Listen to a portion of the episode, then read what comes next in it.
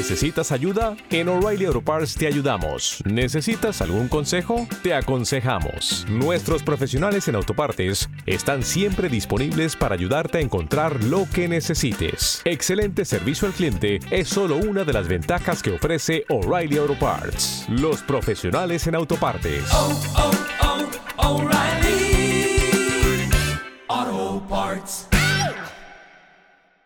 Radarbot te ofrece Tu dinero nunca duerme.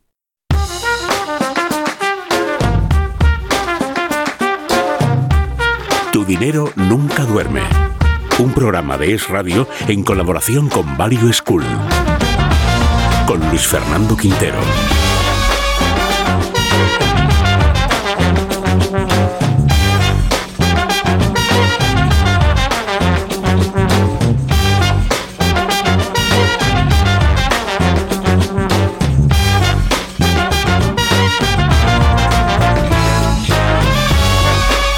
¿Qué tal amigos? Muy bienvenidos una semana más a Tu Dinero Nunca Duerme, ya lo saben, el primer programa de cultura financiera de la Radio Generalista Española, un programa para aprender a invertir, para despertar nuestros ahorros y ponerlos a trabajar.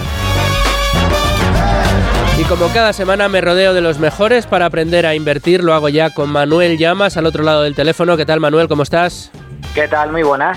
Muy bienvenido a Tu Dinero Nunca Duerme, Manuel. También puedo saludar ya a Domingo Soriano hoy desde el estudio. ¿Qué tal Domingo? ¿Cómo vas? ¿Qué tal, Luis Fernando? Muy bien, muy contento también de poder saludar también en el estudio a Luis Alberto Iglesias. ¿Qué tal Luigi? ¿Cómo vas? Muy bien, Luis Fernando y amigos, ¿qué tal todos? Muy bien, muy bien, muy contento porque además fíjate a quién saludamos hoy en Tu Dinero Nunca Duerme. Damos la bienvenida a Verónica Yera del equipo de relación con inversores de Cobas Asset Management. Verónica, muy bienvenida a Tu Dinero Nunca Duerme, muy bienvenida a tu casa. Muchas gracias. Bueno, pues estamos todos, así que comenzamos.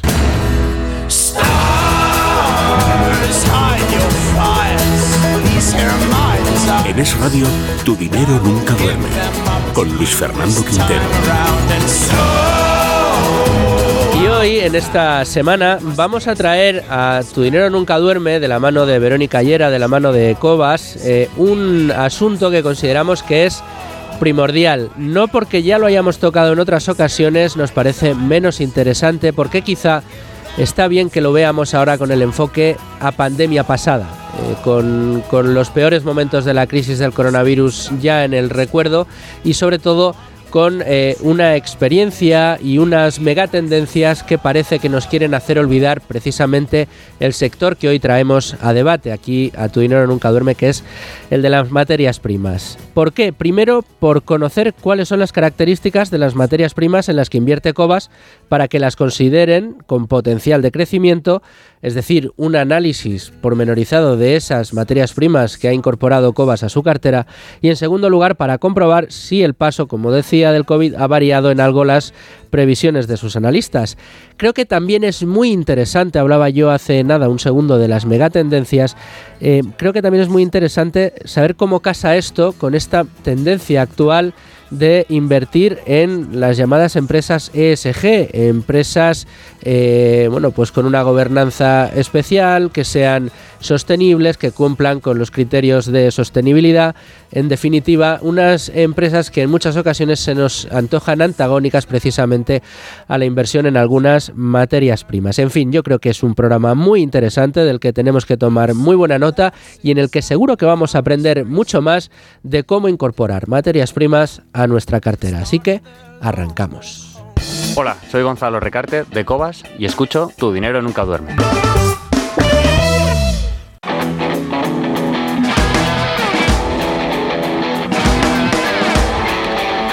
Bueno, y empezamos como siempre a fijar conceptos, lo hacemos con Manuel Llamas. Eh, Manuel, en tu lección de hoy no te voy a preguntar por qué son las materias primas, que yo creo que es algo ya eh, bastante conocido por nuestra audiencia, sino más bien si nos puedes analizar cómo ha sido el comportamiento quizá de las dos, tres principales materias primas durante esta pandemia.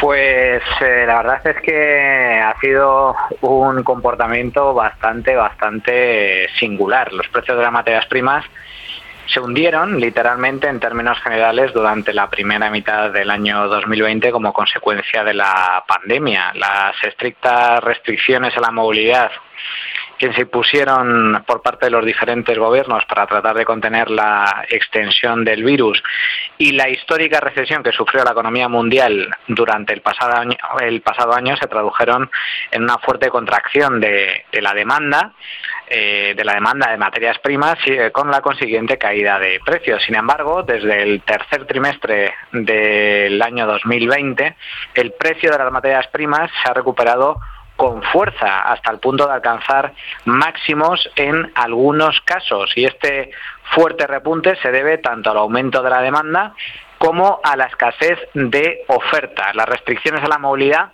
no solo debilitaron la demanda de materias primas, sino que también congelaron la oferta en muchas economías productoras y exportadoras de commodities, como por ejemplo en Chile, principal productor de mineral de cobre, o en la India y Brasil, que son grandes productores de cereales, eh, donde pues la pandemia tuvo una incidencia muy elevada y eso acabó repercutiendo en la producción de este tipo de productos.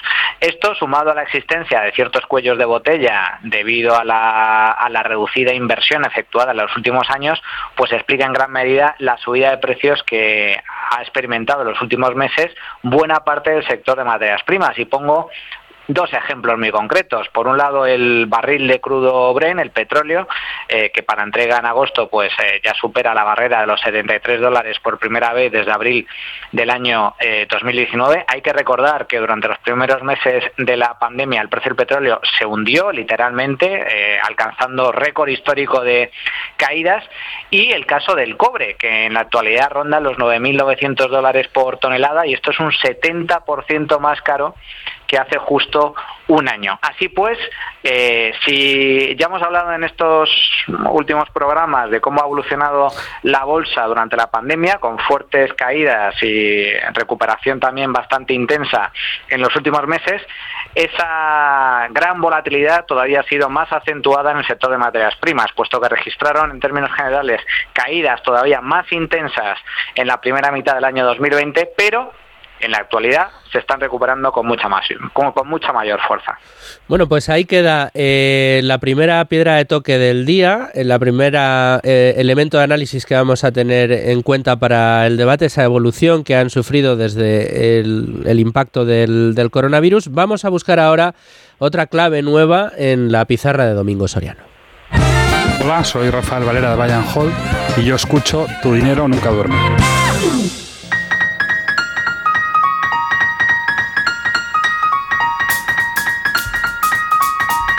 Querido Domingo Soriano, em, hemos traído en otras ocasiones el asunto de las materias primas aquí a Tu Dinero Nunca Duerme. Creo que tiene especial relevancia en el día de hoy, entre otras cosas también para saber cómo una gran gestora como Cobas, eh, que también se ha centrado últimamente en las empresas ESG, eh, digamos, mete en su mix estas materias primas.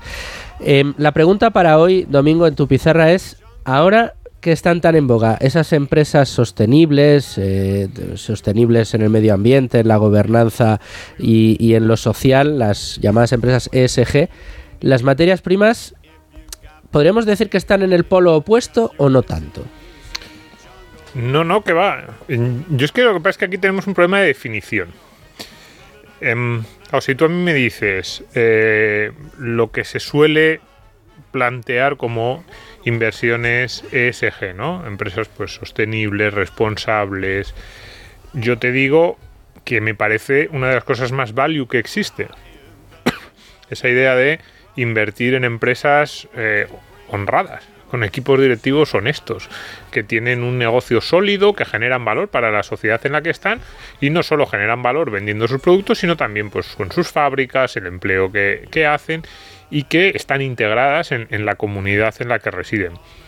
De hecho, digo que eso es lo más value que existe porque una empresa que tiene beneficios y que parece que tiene buena pinta el balance, pero que obtiene esos beneficios pues con sobornos, con politiqueos, destrozando el medio ambiente o enfrentándose a la sociedad en la que está, pues eh, no tiene mucho futuro. Probablemente esos beneficios tienen los pies de barro, incluso aunque aparentemente el negocio sea sólido, porque es que las empresas son parte de, la sociedad.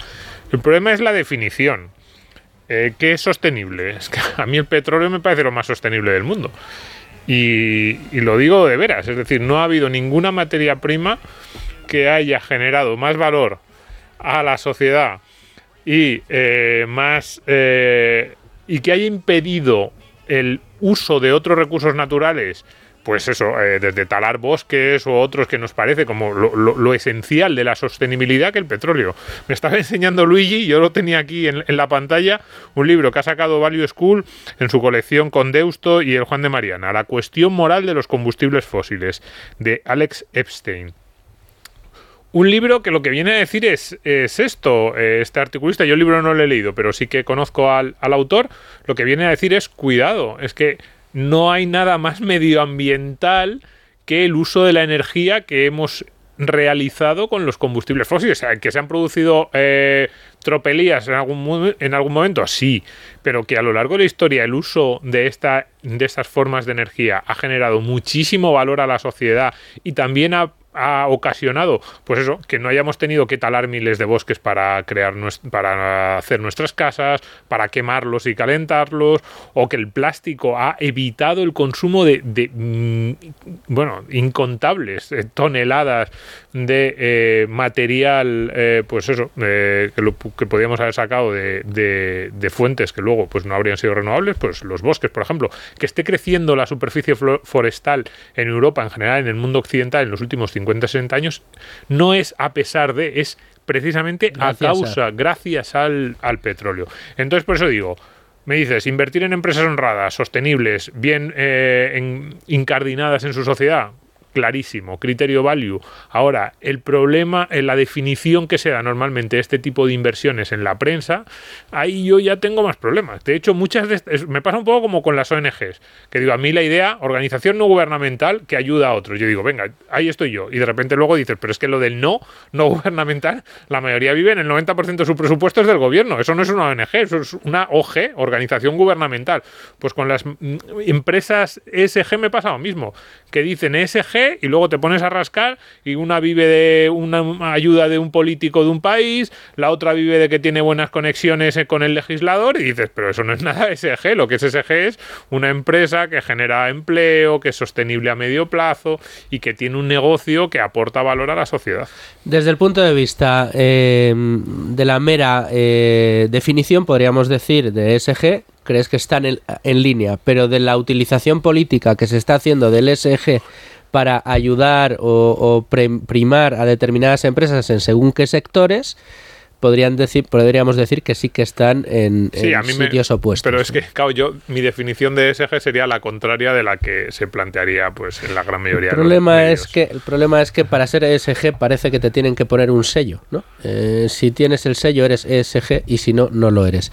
En cualquiera de los casos creo que ya tenemos elementos eh, de análisis encima de la mesa de sobra para arrancar ya con Verónica el programa de hoy. ¿Sabías que más de la mitad de los planes de pensiones en España aplican la comisión máxima permitida? Traspasa o contrata tu plan de pensiones en Finicens y benefíciate de los planes de pensiones mixtos con menores costes del mercado. Has oído bien, los planes de pensiones mixtos con menores costes del mercado. Infórmate en el 91 04 830 04 o en finicens.com.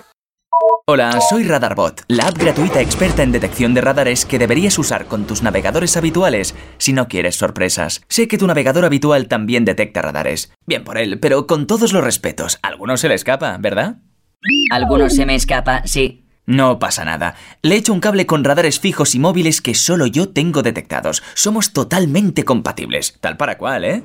Amigos de toda la vida. Así soy yo, el especialista en radares. Soy Radarbot. Descárgame gratis. Música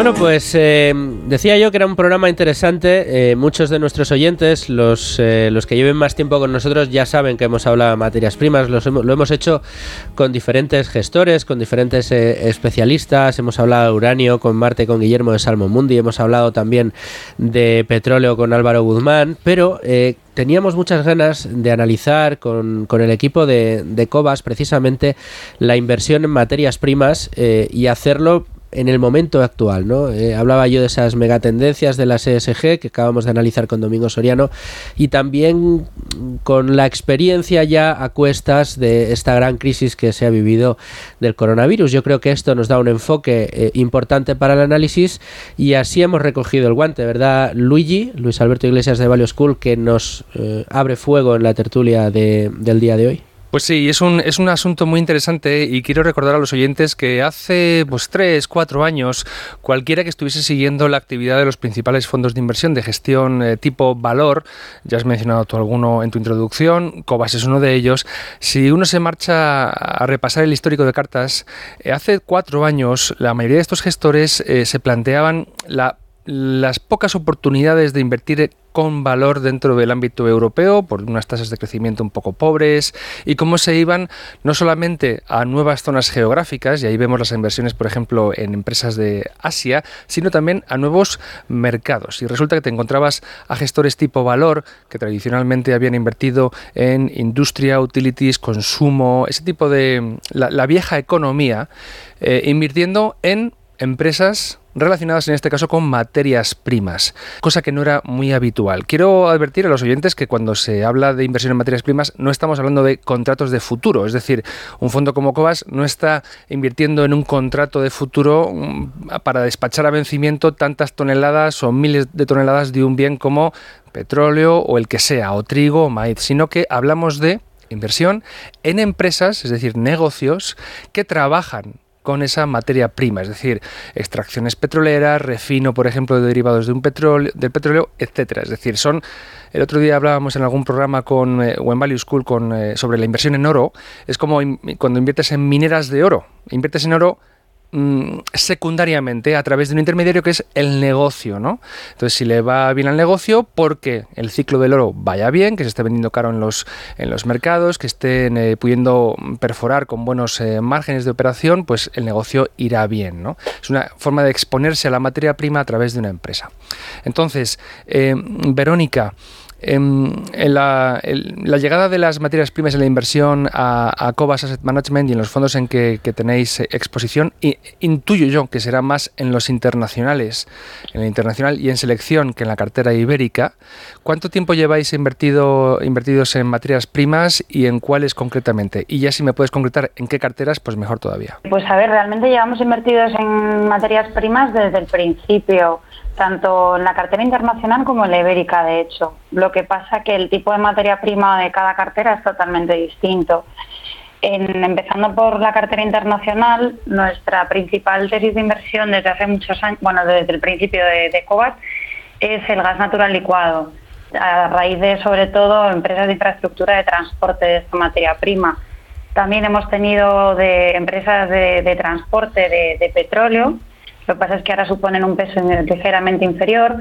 Y luego, en, la- en lo que concierne solo al petróleo, también eh, tenemos tanto algunas productoras, como, pero sobre todo servicios de, petróleo de- y, gas, por, por aprovechar sobre todo la parte de, de, bueno, del incremento que creemos que va a haber de inversión de CAPEX en, en el sector, dado, bueno, como habéis comentado eh, anteriormente, la falta de inversión que ha habido durante todos estos años en general en todo el sector de materias primas, que, bueno, a diferencia de la renta variable y la renta fija, desde luego ha tenido un comportamiento muy malo, digamos que no ha estado en el radar de los inversores todos estos años. Y, y también explica un poco, yo creo, la revalorización tan fuerte que, hemos estado viendo estos últimos meses. Y bueno, luego la, la parte de la cartera ibérica, eh, pues tenemos compañías pues mm, dedicadas al papel, al acero, al cobre y supone, pues dependiendo, en, en la cartera ibérica es en torno al 30% más o menos el cómputo global de materias primas y en la cartera internacional en torno al 40%. Pero desde luego, como has dicho tú, Luigi, ha sido es todo inversión a través de acciones, nunca eh, una inversión directa en, en materia prima o vía futuros o derivados. No. ¿Nunca os habéis planteado el- la compra directa de, de la materia prima? ¿Por qué? Bueno, es que nosotros no jugamos realmente a, a la materia prima como, pues eso, como commodity per se, como tipo activo, porque creemos que es impredecible eh, saber dónde va a estar el, el precio. Lógicamente, a la hora de, mm, elegir las compañías donde invertimos, analizamos el sector y los catalizadores que puede haber detrás de- del incremento de la demanda que podemos esperar, pero lo que buscamos son buenos negocios. Y nosotros nuestra nuestro expertise es invertir en compañías que, que no que, que, bueno que estén infravaloradas, que tengan buenos negocios, que estén bien gestionados y con barreras de entrada.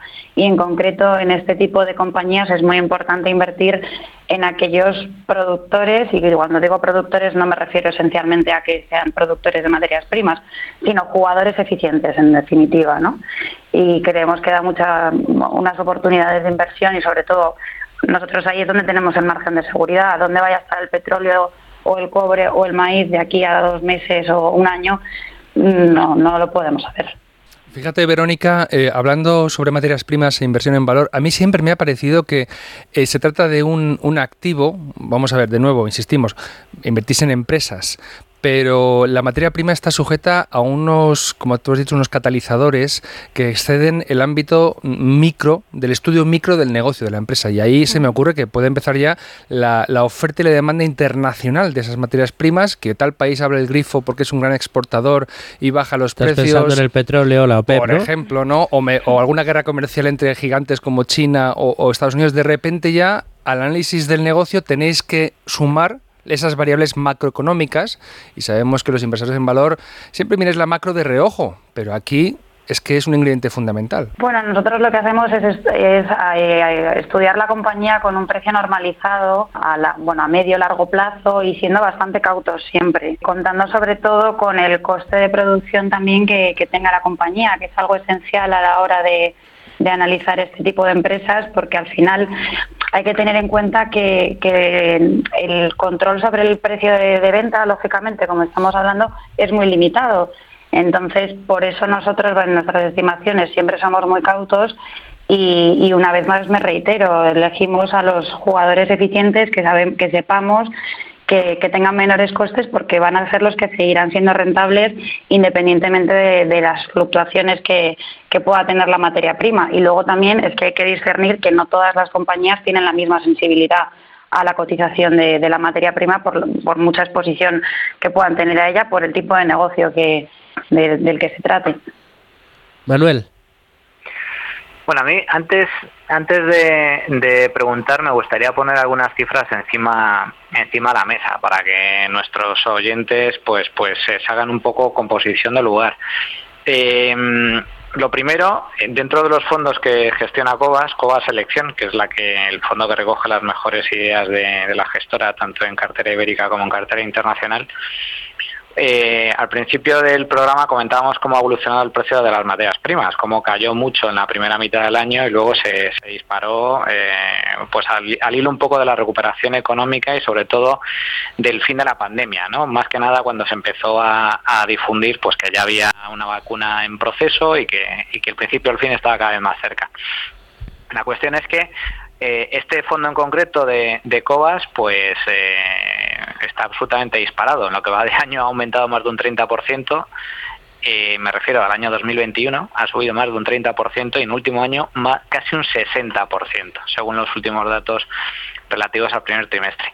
Este fondo en cuestión eh, tiene un 28% de su cartera invertido en un sector muy concreto, que es el transporte y almacenamiento de petróleo y gas, y otro 9% en equipo y servicios de, de energía. Bueno, es decir, está muy concentrado en, en sector relacionado con materias primas como, como es esto, ¿no? Como es este estos sectores en, en concreto.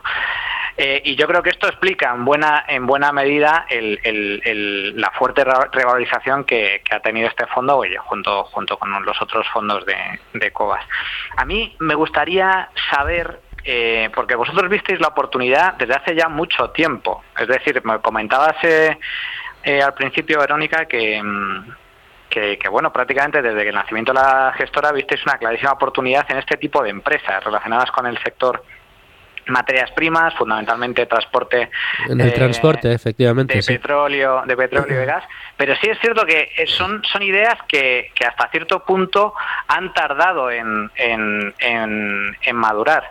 Eh, ¿Cómo, ¿Cómo explicarías el, el hecho de que, de que bueno de que hayan estado tan castigadas por el mercado en, en los últimos años?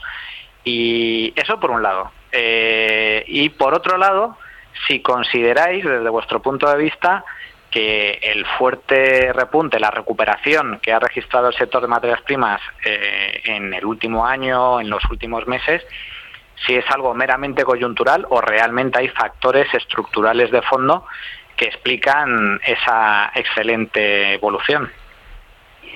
Mm, Vale, a ver, empezando con, con el transporte de, de, bueno, es en concreto desde gas natural licuado y de, petróleo.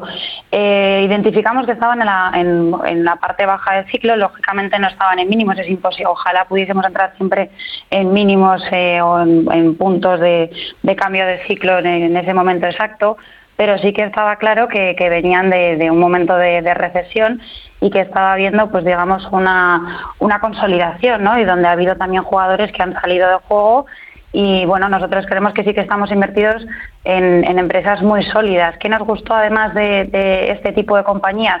El modelo de negocio que tienen, porque al final el mercado identifica que son empresas cíclicas por, pues, por eso mismo, por la vinculación que tiene la materia prima, pero realmente no son tan cíclicas porque por la forma que tiene de funcionar su negocio, de hecho el carácter es muy defensivo. Me explico.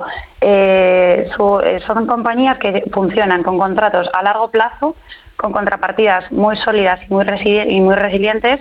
Digamos que la, la, posibilidad de incumplimiento por parte de la contrapartida es muy, muy limitada y de hecho eso se ha visto, ¿no? En el peor de los escenarios lo que puede pasar es que se pospongan contratos, al final es un diferimiento de la generación de flujos de caja, pero no, no va a dejar de existir. Eh, y, y, bueno, y al final también la, la cobertura que, que supone esa, es, esos contratos a largo plazo, a precios fijados y la visibilidad, sobre todo, de cara a la permanencia del negocio, fue una de las cosas que más nos gustó. Es verdad que el mercado ha tardado mucho tiempo en reconocer esta realidad y todavía sigue en ello. De hecho, pensamos que no se ha comportado todavía ni en momentos en los que debería haberse comportado mejor como lo defensivas que son. De hecho, vimos el año pasado como en concreto una de las compañías que tenemos en cartera de este sector eh, tuvo muy buena publicación de resultados durante todo el año, pese a la adversidad que pudo suponer eh, el COVID, tuvo un incremento de dividendos y el mercado no premió nada de eso. También vimos como las tanqueras en concreto de transporte de petróleo se vieron muy beneficiadas de lo que has comentado antes, Manuel, de la caída de precios del petróleo, que llegó incluso a cotizar en negativo con bueno, pues eh, eh, al final con, con, toda la incertidumbre que, que, supuso el COVID y el cerramiento global, hay que tener en cuenta que el 50, aproximadamente el 58% de la demanda de, de, petróleo viene vía transporte y todos conocemos las, las limitaciones que teníamos todos a la movilidad, pues bueno, eh, eh fue lo que provocó eh, esa caída tan agresiva de los precios del petróleo pero en este sentido, incluso estas compañías se vieron beneficiadas porque el problema venía por vía almacenamiento. Como no, no había demanda, pero la oferta seguía, la producción seguía latente, pues al final el problema es que no había almacenamiento suficiente en tierra para, para el petróleo, entonces las, eh, las eh, compañías de infraestructuras de transporte tuvieron unos contratos muy rentables, aunque solo fuese por tener el, el tanque en mitad del océano parado almacenando el, el petróleo y se pagaron eh, precios muy por encima de un contrato de un precio del, contrato habitual, ¿no? Y todo esto, pues el mercado tampoco lo, lo, lo, lo, premió en su momento. Al final son compañías mucho menos seguidas, son más pequeñas, que también hay veces que, bueno, pues mm, bajo nuestro punto de vista lo único que crea son ineficiencias, ineficiencias y oportunidades. Y poco a poco pues se va, se va confirmando que esa paciencia pues tiene su, su recompensa, lo estamos empezando a ver. Y luego la segunda pregunta que me hacías de que si este repunte es coyuntural o estructural, a ver, es, es complicado, ¿no? Es verdad que el repunte, uno de los factores que efectivamente viene detrás de este repunte de las materias primas es este hipotético escenario de inflación que se está que se está empezando a descontar en mercado porque al final las materias primas, pues por eso, por, por, por su carácter, las características que tienen, funcionan de una forma muy diferente a la renta variable y a la renta fija en cuanto al ciclo económico, ¿no? Porque al final hay que, hay que entender que la demanda es muy elástica por la naturaleza que, que tienen las, las materias primas en, bueno, en nuestro día a día, ¿no? Tanto con la alimentación, en la aclimatación de, nuestro hogar. Entonces, mm, son muy, muy poco sensibles a, a las variaciones del precio y bueno, la producción hemos visto que, que se que se ajusta mucho más lentamente a, posibles incrementos de la demanda. Entonces, en, en definitiva, eh, eh, los, las cotizaciones, digamos, de los precios de las materias primas están determinados por equilibrios de oferta y demanda y no por descuento de flujos, que creo que es aquí donde reside la, la diferencia fundamental, ¿no? porque dependen, pues eso, factores mucho más de oferta y demanda, climáticos, geopolíticos, porque operan también muchas veces la extracción de estas materias primas son de países eh, pues emergentes o más, eh, más mm, conflictivos que pueden condicionar mucho la capacidad de, de, producción o de comercio de estas materias primas. Entonces, bueno, se entiende también que, que, que son una, al, al, digamos, que al comportarse de forma diferente a los ciclos económicos, se entiende que es una protección obvia a desórdenes monetarios, a diferencia de otros activos financieros, y, una protección contra la inflación, ¿no? Entonces puede haber ahí un, catalizador detrás, pero a nivel fundamental eh, hay que tener en cuenta pues, lo que hemos comentado también, ¿no? La, falta de inversión en capacidad por parte de los productores que ha limitado la oferta y ante la mejora de las perspectivas de la demanda que estamos viendo, pues las existencias de productos básicos que se han dejado disminuir se tienen que volver a reconstruir. Entonces, esto es un aspecto muy, muy clave que puede sostener bastante esta revalorización de, de, las, de las materias primas, pero al final mm, hay, que, hay que ver un poco que, mm, que lo que ha supuesto el COVID y cómo no tiene por qué ser siempre un, digamos, las locuras que pueden pasar en mercado, ¿no? Que, ha sido como un efecto acordeón. Ha estresado la situación global con una caída brusca de la demanda que ha sido muy puntual y esto ha supuesto que los precios de, las acciones que han estado relacionadas con todas estas materias primas hayan visto caer sus cotizaciones a unos niveles de derribo, pero son una oportunidad de inversión realmente, ¿no? Y a medida que vamos saliendo, que al final, bueno, pues eh, se está empezando a reflejar en las cotizaciones de estas compañías. Eh, has hablado de cómo desde el principio casi de Cobas, eh, bueno, tenéis posiciones fuertes, pues gas natural licuado, eh, almacenamiento, transporte de petróleo. En este mundo post-COVID, dices que todavía tienen margen, pero ¿hay otras materias primas que creáis o estáis descubriendo algo por ahí que dices, esto empieza a sonar bien?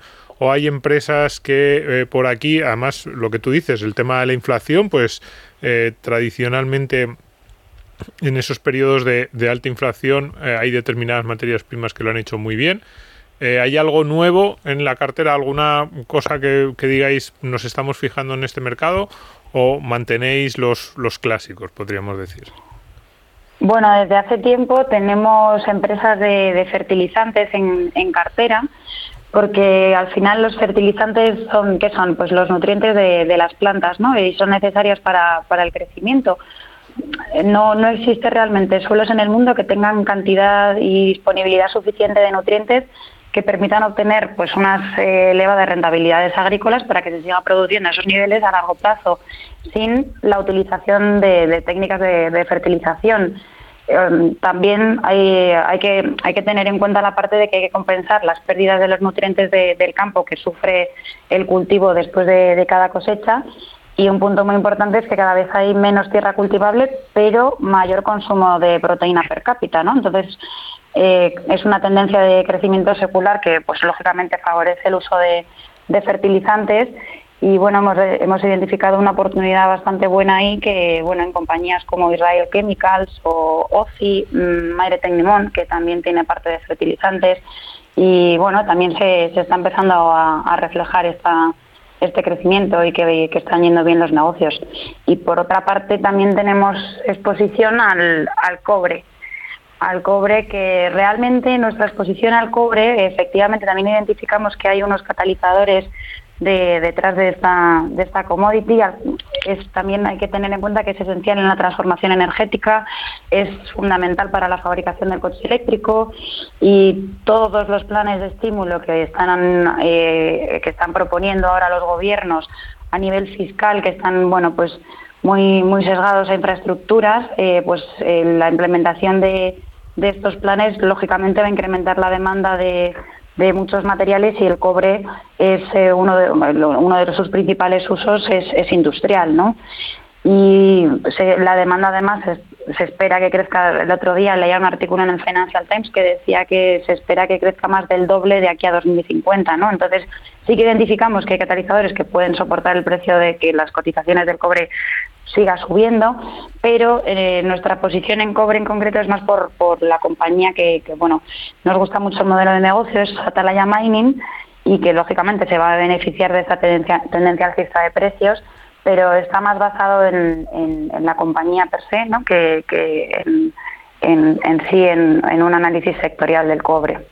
Oye, Verónica, por eh, retomar el asunto de los criterios ESG a los que aludía Luis Fernando en la introducción del programa, em, ¿cuál es la obligación, si es que tenéis alguna, por parte del regulador o el gobierno, de em, invertir? Es decir, vamos a ver, no, no, olvidemos, asignar el capital de vuestros partícipes, que os lo dan eh, libremente porque creen que sois buenos inversores, en empresas que cumplan estos criterios.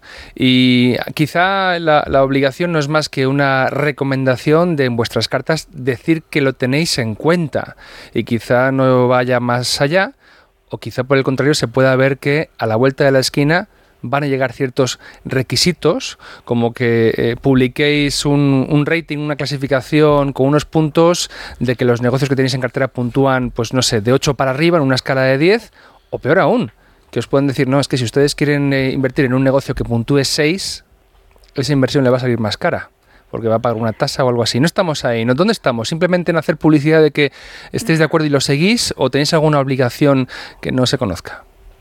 Sí, no, eh, tenemos, eh, tenemos, nosotros tenemos la obligación de tener en cuenta criterios ESG porque somos artículo 6, pero no es excluyente en nuestra, a la hora de nuestra toma de decisiones de inversión. Eh, no, no nos van a penalizar ni a multar, simplemente sí que tenemos que tener en cuenta y, tener marcados los procedimientos y, luego en base a ello pues tomar más decisiones de inversión. Y en, cuanto a los criterios, y eh, ya más a cómputo global, yo estoy de acuerdo en lo que se ha comentado antes, ¿no? lo que ha comentado Domingo, en la subjetividad que, que hay actualmente a la hora de, pues eso, de identificar qué es ESG y qué no es ESG cuando a lo mejor se puede premiar una compañía pues simplemente por por producir vehículos eléctricos, pero que luego realmente la carga, pues a lo mejor del automóvil no lo hace todo con energías renovables o sí. hemos visto una, una, compañía en concreto que, que, ha invertido en bitcoins que está demostrado que la minería de Bitcoin tiene un consumo energético eh, brutal y superior al consumo energético de muchísimos países. Entonces, a la hora de discernir esos criterios, pues es, es, complicado, ¿no? Es muy, es muy subjetivo dentro de las casas de análisis y de las propias eh, empresas de, rating y eh, probablemente lo que estemos viendo actualmente en mercado sea más una tendencia y, una moda porque sí que hemos, se puede identificar perfectamente cómo ha habido sectores como puede ser el, eólico y, el, solar que han tenido una revalorización de las cotizaciones mm, a niveles estratosféricos que pues, bueno, deja mucho en entredicho si muchas de esas compañías realmente eh, sus cotizaciones están soportadas por los fundamentales o más bien por un sentimiento del inversor porque el crecimiento de la industria en sí no ha sido tan grande. Y, lo hemos visto también en en los, en, los coches eléctricos, ¿no? Que, ofrecen mucha menos potencia para un peso dado que un motor de gasolina, menos velocidad, mm, el alcance, la, eh, la carga útil son extremadamente limitados y sin embargo todo lo que tenga que ver con el vehículo eléctrico ha tenido unas revalorizaciones estratosféricas y los fabricantes de vehículos tradicionales pues no, no ni muchísimo menos, ¿no? Están con unas valoraciones y unas cotizaciones muy por debajo pues bueno, eh, nosotros eh, esas modas no las vamos a seguir y preferimos efectivamente analizar el, el, modelo de la compañía, ver las fortalezas que tiene y que los negocios tradicionales no van a dejar de existir y serán tarde o temprano también mm, competidores. Sí, que no, y, que nos pregunten a los españoles eh, a qué se debe el crecimiento que hubo en la solar o en la, en la eh, geotérmica o en la eólica en su momento, ¿no? Y quién pagó aquel, aquella curva de conocimiento. Pero eso es harina a otro costal. Voy a dejar a Manu que me estaba pidiendo la palabra quién pagó y quién sigue pagando. Eh, no, eso, eso te iba a decir. Que, y, reciente, y recientemente vamos a ver eh, a final de mes cuánto nos está costando, ¿no? Estamos en factura factura de luz histórica. Eh, nunca antes hemos pagado una luz tan cara y... Pero es que ya antes pagamos en, vía impuestos, pagamos las subvenciones a las renovables. Pero bueno, en fin. Como decía yo, es, es harina de otro costal que, bueno, que vamos a seguir eh, pagando precios desorbitados de la luz. A ver, relacionado con esto último que estás comentando, Verónica, que a mí me parece muy, muy, muy interesante. No te lo planteo tanto en preguntas, sino como a modo de reflexión. Eh, a ver si tú, tú coincides conmigo. Eh, son varios los, los factores, las variables que están impulsando el precio de las materias primas y, también las cotizaciones de empresas eh, muy expuestas a, este sector o que son empresas directamente del sector. Eh, por un lado está la propia recuperación económica. Tras el tema de la pandemia, eh, es evidente que se está recuperando la economía y ello tira una vez más de la. es un factor de demanda. Hay más demanda de materias primas. El caso paradigmático es el del sector de transporte. Antes no podíamos. Eh, llevamos un año prácticamente encerrados en casa, o al menos sin poder salir de, de nuestra ciudad, de nuestras comunidades autónomas o de nuestros países. Ahora se está reactivando la movilidad y se está reactivando el turismo, que yo creo que eso va a ir creciendo con el paso de los meses de forma muy sustancial.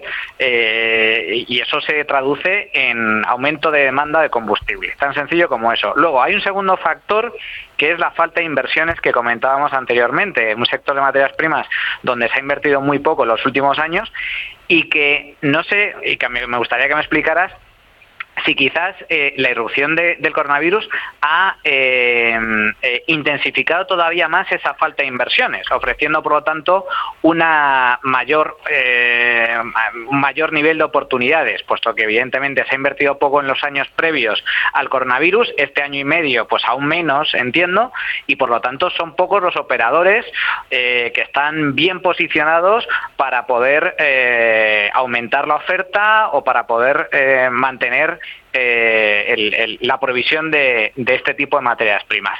Eh, por lo tanto, oferta, oferta restringida y desde ese punto de vista eh, también es bueno para el precio de las materias primas y de los sectores relacionados con él. Luego está la transición energética, aumento de demanda de cobre, puesto que mm, lo que estabas comentando en materia de infraestructuras, en materia de nuevas tecnologías eh, demanda mucho cobre, incluso me atrevería a decir energía nuclear para combatir el cambio climático y la reducción de emisiones, puesto que es una energía limpia.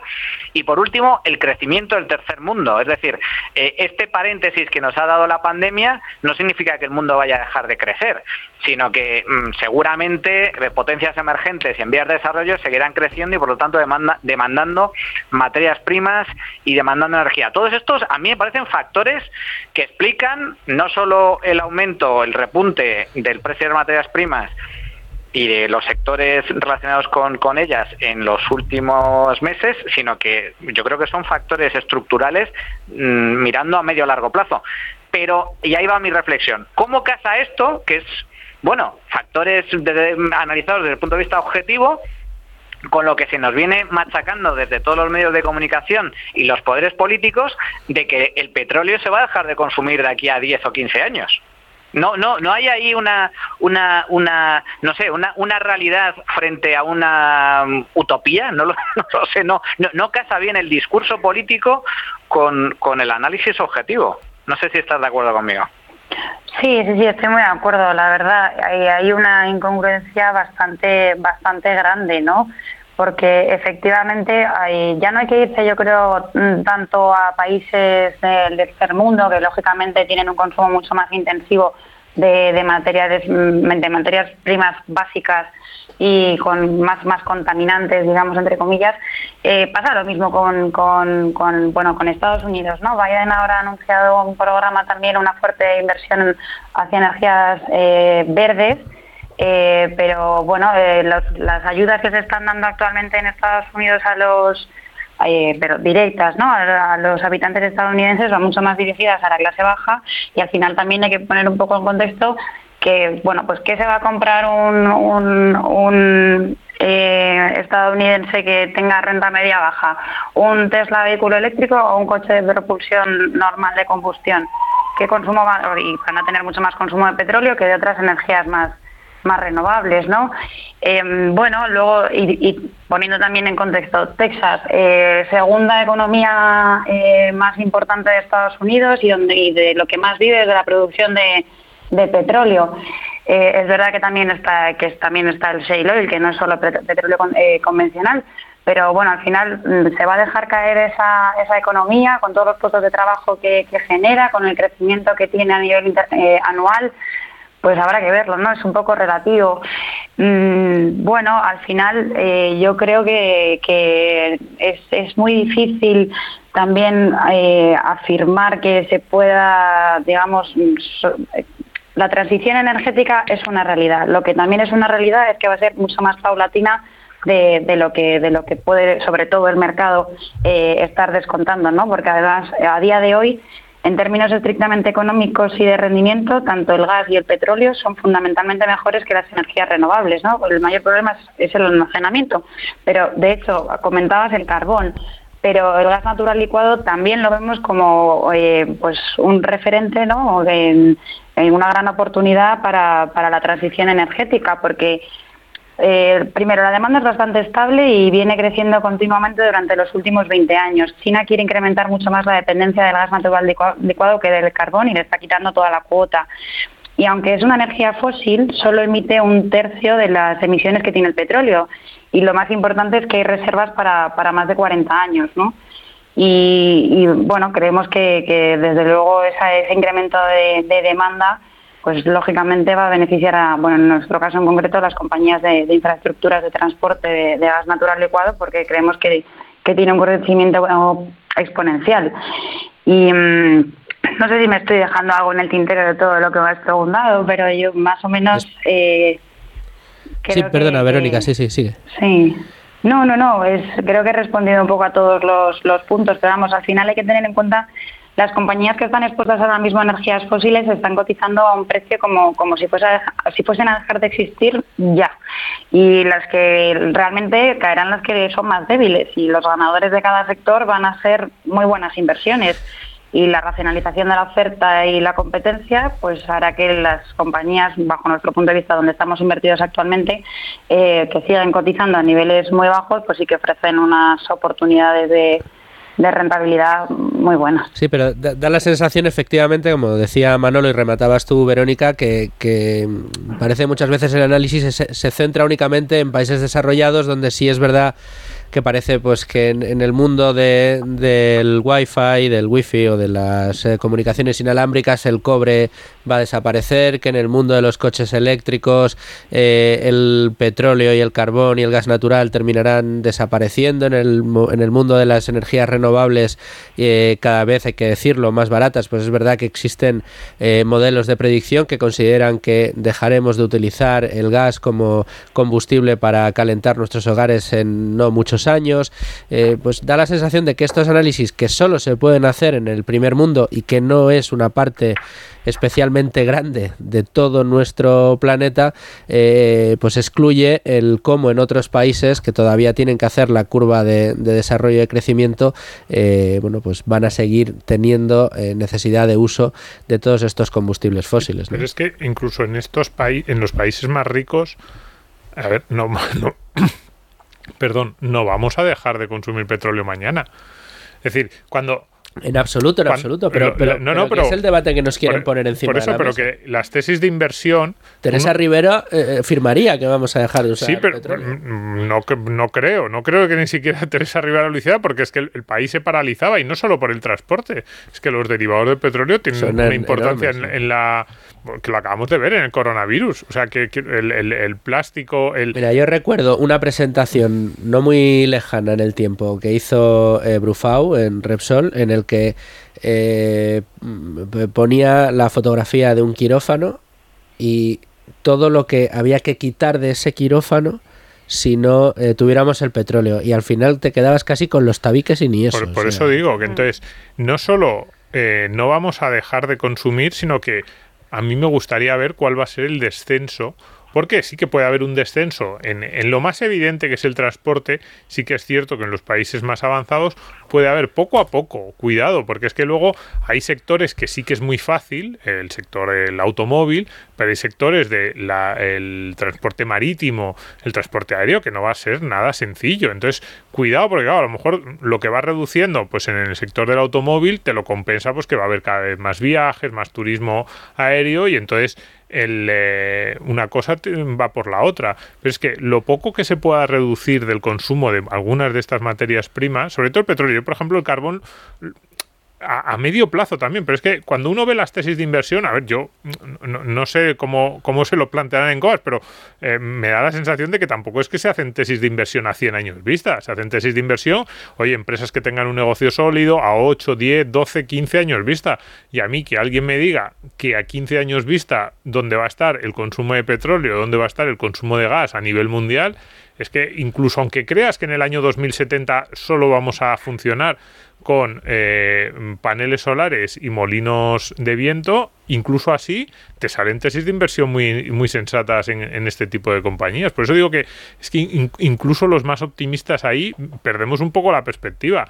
Eh, no vamos a llegar a 2100 en 15 años. Para llegar a 2100 quedan 80. Ya veremos cuándo estaremos en 2100. Pero de aquí a 15 años es que no- yo no veo ningún escenario en el que estas... eh, estas materias primas no estén en unos niveles similares a los actuales como mínimo. Y luego no perdamos de vista que siempre tenemos, tendemos a pensar en, en- Europa y lo que se discute en términos políticos en Europa como que sea también, eh, bueno, pues respecto a todo el mundo. Tenemos ahí a Estados Unidos, que no lo tiene tan claro. Bueno, ahora con la administración nueva pues ya es otra historia, pero tenemos a China, tenemos a la India, tenemos a toda África. Es decir, el mundo es gigantesco y está eso de materias primas para un desarrollo como el que ha tenido Occidente próspero y vamos, yo creo que no se tiene nada claro. y asociamos declaraciones políticas con realidades económicas.